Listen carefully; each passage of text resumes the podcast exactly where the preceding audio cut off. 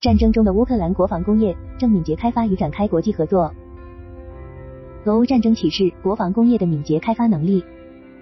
九月初，西班牙国家报记者探访了位于乌克兰哈尔科夫州的一处秘密无人机开发和制造车间，在那里，车间的负责人称，俄罗斯国防工业用了多个预算投入，但由于层级过多，改进和创新见效缓慢。反观乌克兰国防工业。相对于俄罗斯的主要优势是武器装备制造企业和前线作战单位有着更大自主权。这座车间正与多家乌民间企业灵活展开合作，持续改进六旋翼无人机，提升无人机挂载炸弹威力等。虽然上述的一个评价是乌克兰方面的一个主观看法，但反向来解读，也在向外界提供了这样一个视角：战时的国防工业除了全力保障供应、开走马力生产武器弹药外，也还要具备敏捷开发，这是近年来在美国国防工业中相对热门的概念。在此且借用之的能力，及时的根据一线反馈来对装备进行改进优化，或者根据前线需求来快速开发出新装备，并大幅压缩后续的测试、定型等环节的周期，乃至是直接将战场一线作为新武器装备的试验场，边试验边生产边改进等。无中小企业的敏捷开发能力就是宝贵资产。当然，这种敏捷开发能力的大前提是平时就有所积累相关技术的储备，乃至一些技术或产品已是接近成熟，亦或有着相对宽松的从外部获取援助。国际采购的有利条件，而俄乌战争期间，乌克兰在无人机的研发即是典型案例。来自连线杂志的报道称，目前乌克兰已涌现近百家军用无人机初创公司，这背后固然是有乌克兰自身的主观能动性和努力，尚存的一定工业基础和不错的科研人才队伍，但同时也离不开战争期间乌克兰方面从国际社会源源不断获取的援助，从多方之处引进的技术、配套零部件等，最终才会有在乌克兰本土打造的无人机，有了越来越远航程、更大的有效载荷能力。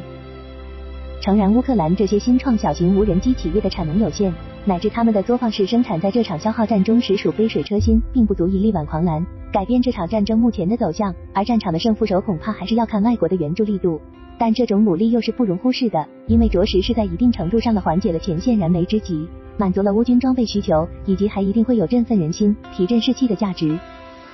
不止于此，眼下乌克兰已是西方武器装备试验场。那么，当这些新技术在武器装备上完成转化，快速试制，新装备从实验室、小车间快速的投入到一线战场实战测试后，由此积累下的数据，就很可能成为这些乌克兰中小企业的宝贵资产。而乌克兰方面的这些来自战场一线的数据，又会与西方防务巨头间产生怎样的互利交易，并最终发生怎样的化学反应？这一点就不难想象了，甚至都不用想象了，因为在刚刚闭幕的乌克兰首届国际国防工业论坛上。乌克兰方面就主动为自己描绘了这番愿景：新的工业生态系统国防工业联盟。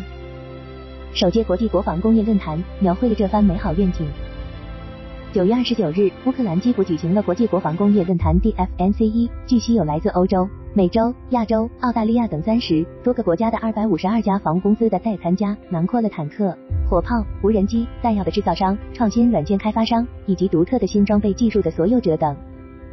论坛开幕式上，乌克兰总统泽连斯基的演讲里，在感谢军援的同时，也强调了这些战果的取得。如果没有我们自己生产武器弹药，没有我们自己的国防技术，这是根本不可能的。而在紧扣演讲主题“我们正在为自由世界的军火库奠定基础”时，就有这样一句话：我们自己学到的一切，我们都准备好与我们的合作伙伴传授和分享，并强调乌克兰在这场战争中所积累下的一些行之有效的技术、做法、经验等，也同样适用于合作伙伴的防御。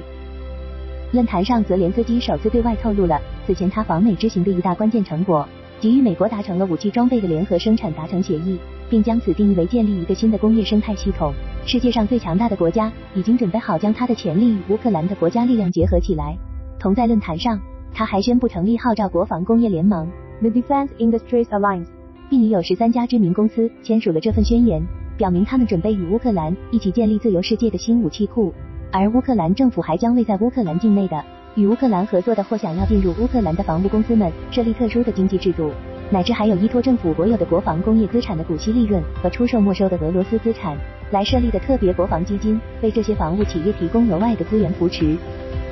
对于战时的乌克兰国防工业，包括敏捷开发在内的优点。北约秘书长斯托尔滕贝格在该论坛的视频致辞中就给予高评价。在整个战争期间，乌克兰国防工业的足智多谋是引人注目的。将敏感的工厂迁移到该国更安全的地区，在创纪录的时间内启动新设备和备件的生产，并在激烈的战斗中转而使用新的北约制式装备。从无人机到排雷，乌克兰以闪电般的速度进行着武器装备技术的创新。因此说，乌克兰有很多值得我们学习的地方。乌官方高层口中的国际合作与发展目标。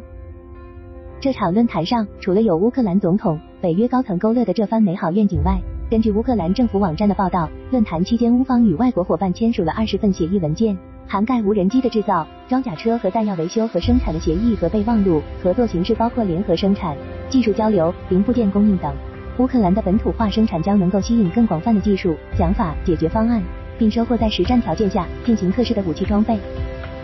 在美联社的报道中，乌克兰政府高层还有这些表态。乌克兰外交部长德米特罗库莱巴 v 克利巴表示，与盟国的首次联合生产谈判于去年秋天开始。一开始，我们讨论的是乌克兰境内的装备维修业务，然后是联合生产。在与合作伙伴的讨论中，他们对乌克兰企业的经验和生产能力表现出极大的兴趣。正如我们从西方武器中受益一样，西方武器制造商也会从乌克兰市场上获得了独特优势。笔者补充，这里说的就是战场反馈，以改进他们的武器型号，并制造出更强大的武器。同时，美联社的报道，乌克兰最近任命的国防部长鲁斯泰姆乌梅罗夫 （Rustem Umerov） 表示，该国必须尽一切可能在乌克兰生产所有必要的军事装备和产品，以满足其军队需求。另一个优先事项是发展现在能在战场上发挥重要作用的装备技术。我们的愿景是开发世界一流的军事产品，而这位新任国防部长口中的一流，很可能就包括连日来乌克兰军政高层在暗示的开发新型巡航导弹。